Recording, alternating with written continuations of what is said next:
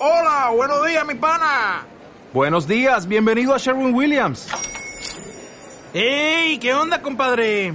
¿Qué onda? Ya tengo lista la pintura que ordenaste en el ProPlus app. Con más de 6.000 representantes en nuestras tiendas listos para atenderte en tu idioma y beneficios para contratistas que encontrarás en aliadopro.com. En Sherwin Williams somos el aliado del PRO. Unisabana Radio presenta Laboral al Día.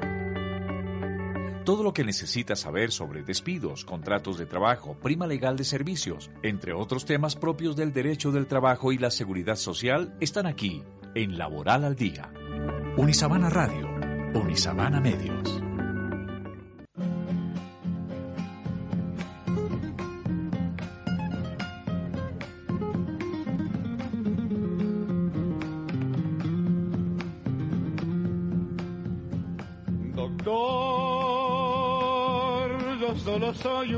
Niño pobre. No sé si usted llegará a comprenderme. Mi madre enferma no puede entenderme.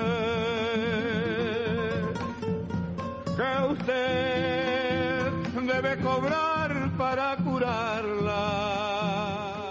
Buenos días, buenas tardes, buenas noches. Les doy la bienvenida, apreciados oyentes, a un nuevo episodio de Laboral al Día, podcast a cargo del Semillero de Derecho del Trabajo de la Seguridad Social de la Facultad de Derecho y Ciencias Políticas de la Universidad de La Sabana. Mi nombre es Diana María Gómez Hoyos, profesora de la Universidad de La Sabana, por supuesto, y tutora de este excelente semillero. El día de hoy me acompañan los estudiantes Sofía Vivas Casallas, Omar Alexis Salinas Angarita y Amy Michelle Albarracín Rodríguez. Y nuestra querida abogada recién graduada, Paula Manuela Lozano Estupiñán. Les agradezco su presencia, chicos, nuevamente por Teams, cada uno desde sus casas, sus oficinas y yo aquí desde la oficina en el campus. Y felicitaciones a Paula Manuela por su reciente grado. Buenas tardes a nuestra querida audiencia y por supuesto felicitaciones a Paula Manuela y que sean todos bienvenidos a este nuevo programa. Buenas tardes a todos, felicitaciones Paula Manuela por este grado, muchos, muchos éxitos. Buenas tardes estimados oyentes, bienvenidos y felicitaciones a Paula Manuela.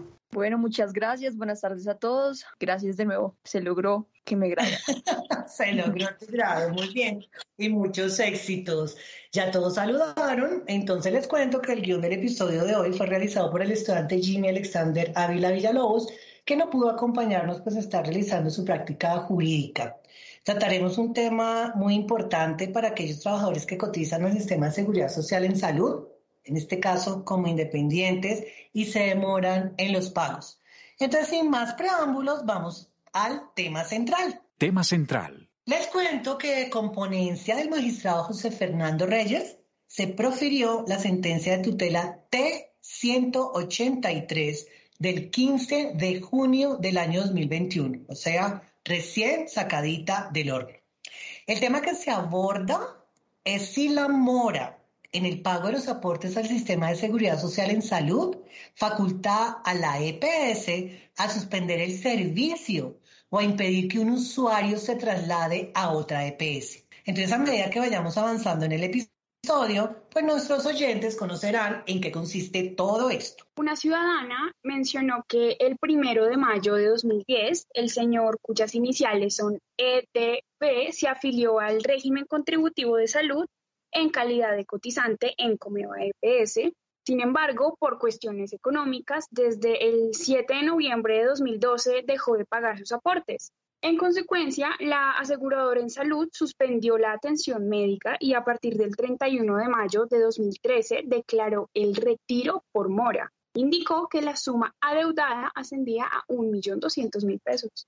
La señora que interpuso la acción de tutela se encuentra afiliada como cotizante del régimen contributivo de salud a la nueva EPS. Ella afirmó que el 1 de junio del 2020 solicitó ante esta entidad la afiliación de su cónyuge como beneficiario. Sin embargo, la nueva EPS respondió que no fue posible efectuar el traslado por cuanto Comeva EPS se negó a autorizar la liberación del usuario por encontrarse en mora en el pago de sus aportes. La señora explicó que su esposo, de 68 años de edad, en estos momentos no cuenta con ingresos económicos y presenta un delicado estado de salud.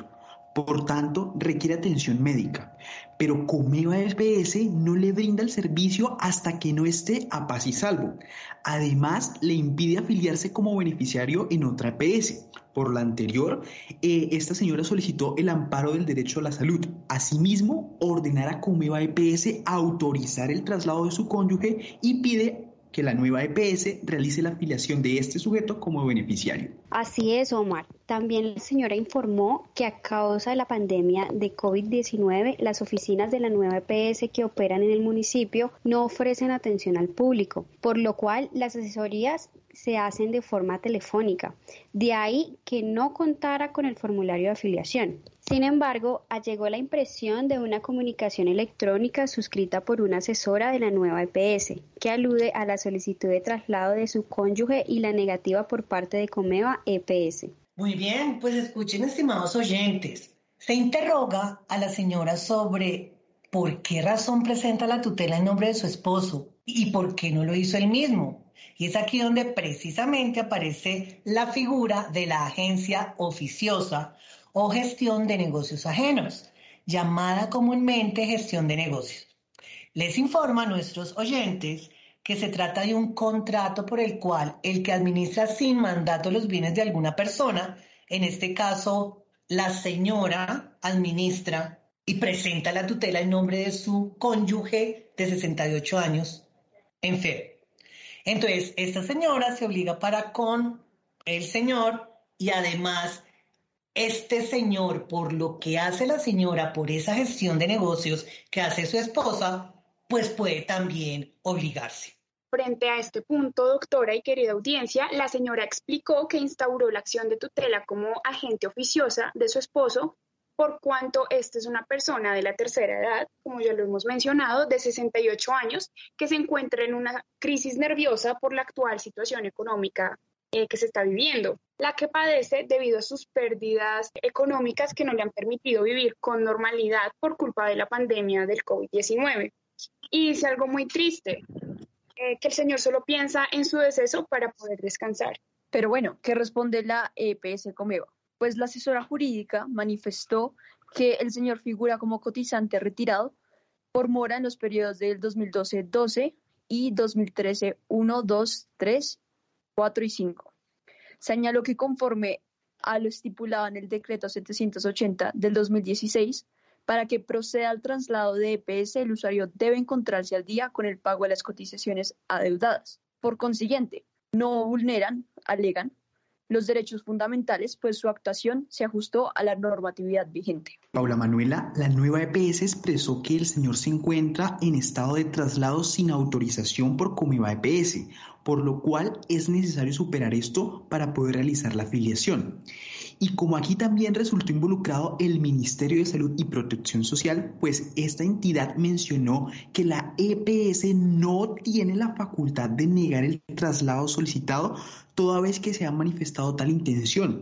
Y también expresó que cualquier dilación en aquel proceso afecta la prestación del servicio de salud al señor enfermo, por lo tanto, es importante que la esposa ponga en conocimiento de la Superintendencia Nacional de Salud la situación con el fin de que dicha entidad realice la investigación y aplique las sanciones a que haya lugar. También resultó involucrada ADRES, que es la administradora de recursos del Sistema General de Seguridad Social en Salud. Adujo que la afiliación o desafiliación le corresponde a la EPS y sin perjuicio de lo anterior, recordó que es facultad de las aseguradoras en salud suspender la afiliación de los usuarios cuando se constituyan en mora del pago de los aportes y la posibilidad de suscribir acuerdos de pago con el trabajador independiente. Como notan por todo lo que hemos dicho, pues unas entidades dicen que sí debía suspenderse la afiliación. Otras dicen que no hay derecho para negar el traslado de este señor.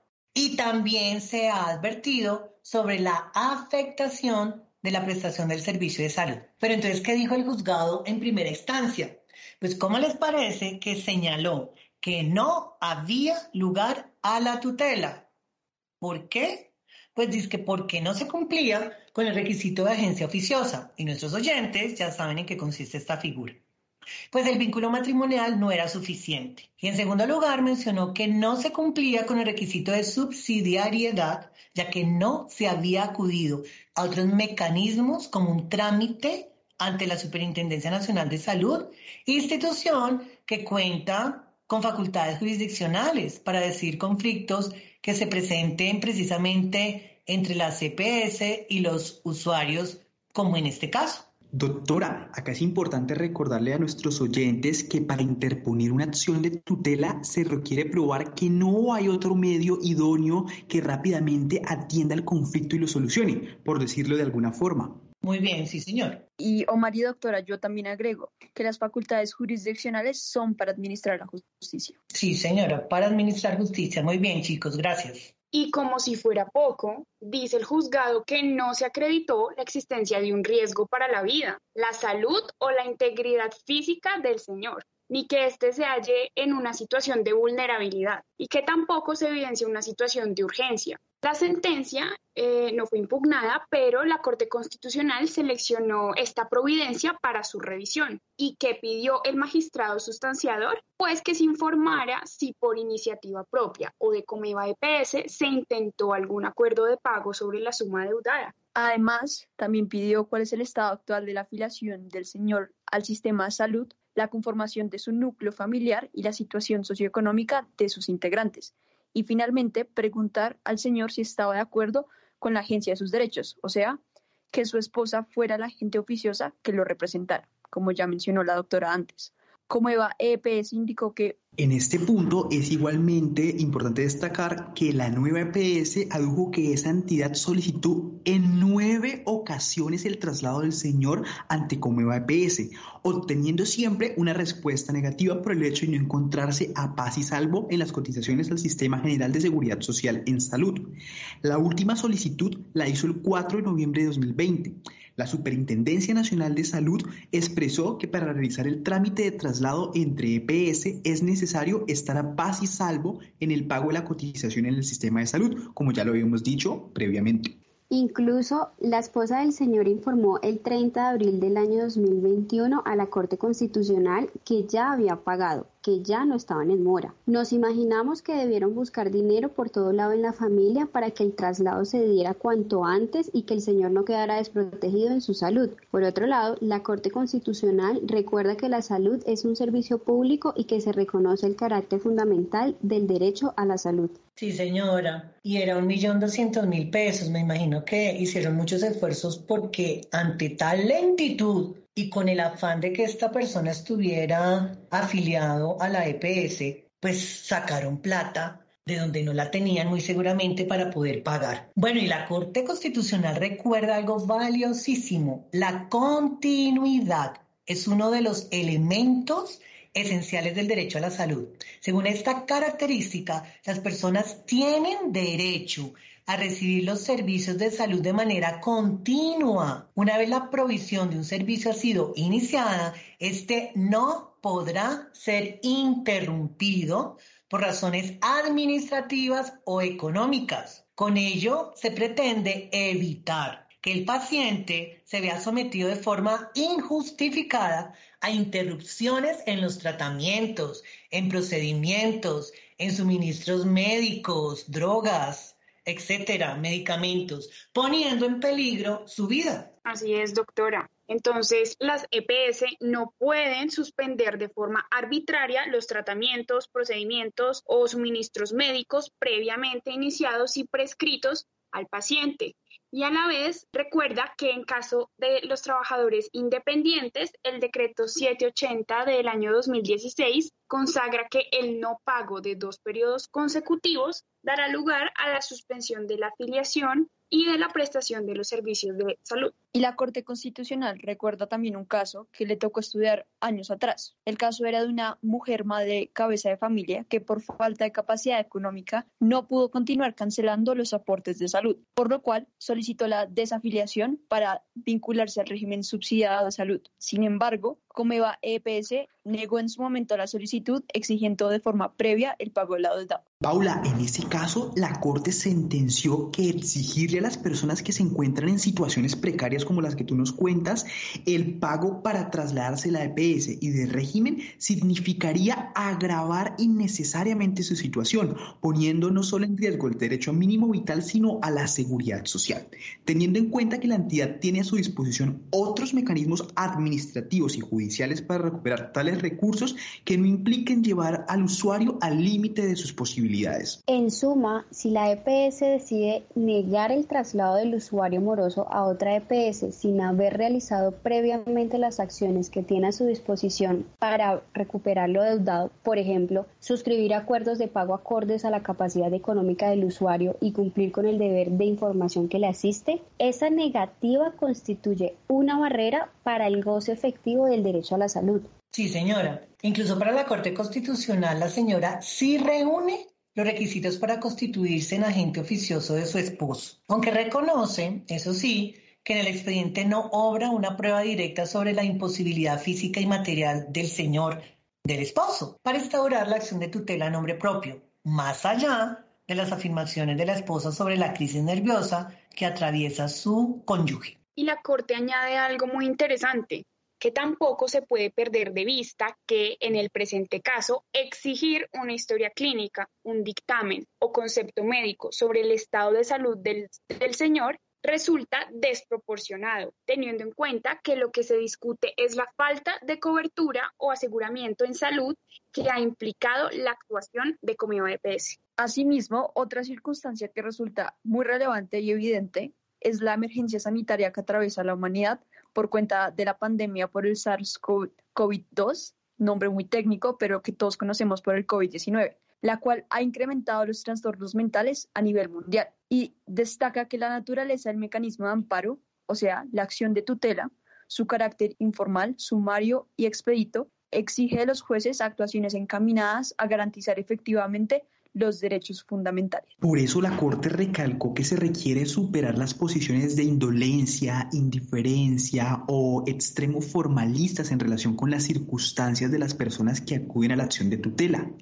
De ahí que la regla jurisprudencial de flexibilizar el análisis de procedencia del mecanismo de amparo, tratándose en este caso de personas en condiciones de vulnerabilidad o de sujetos de especial protección constitucional. Y escuchen lo grave que encuentra la Corte Constitucional. Desde la declaratoria de la Constitución en mora y la celebración del acuerdo de pago transcurrieron aproximadamente ocho años, tiempo en el cual el señor no contó con aseguramiento en salud. En consecuencia, se ordenará a Comeva EPS que, en caso de, de, no haberlo realizado con anterioridad, autorice el traslado solicitado y a la nueva EPS que proceda con la afiliación del usuario. Y dice también la Corte Constitucional que con el fin de garantizar el acceso al sistema de salud, debe ser esta persona, el señor, diagnosticado e iniciar el eventual tratamiento que corresponda.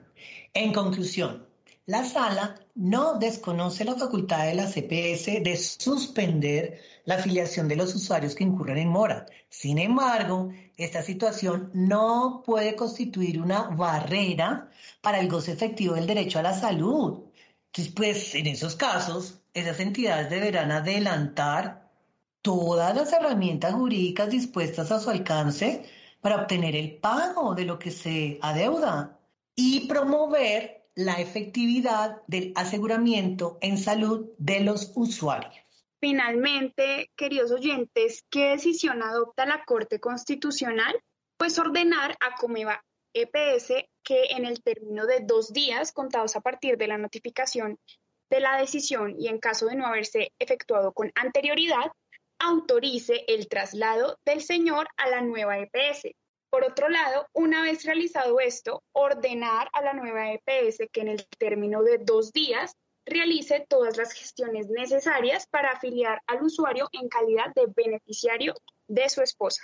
Y además, remitir copia del fallo a la Superintendencia Nacional de Salud para que en el ámbito de sus funciones de vigilancia, inspección y control o cualquier otra que corresponda, verifique si Comeva EPS pudo haber incurrido en alguna conducta que implique la imposición de alguna sanción o correctivo. Bueno compañeros, este caso que expusimos hoy me encantó, un caso de gran relevancia actual. Chévere, chévere, chévere el tema de hoy. Y bueno mis queridos oyentes, así termina nuestro episodio de hoy. No olviden dejar sus comentarios en la plataforma iBots en la sección de comentarios. Estimados oyentes, cuiden mucho y cuiden mucho a los suyos. Sean responsables. Recuerden lavarse las manos, usar tapabocas, airear los lugares en los que se encuentren y vacunarse. Hasta pronto.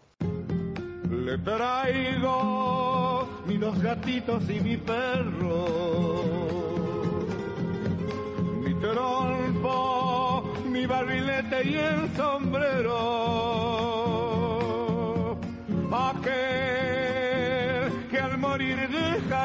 Padre. Y yo lo guardo como un gran recuerdo. Unisabana Radio presenta Laboral al Día. Todo lo que necesitas saber sobre despidos, contratos de trabajo, prima legal de servicios, entre otros temas propios del derecho del trabajo y la seguridad social, están aquí, en Laboral al Día. Unisabana Radio, Unisabana Medios.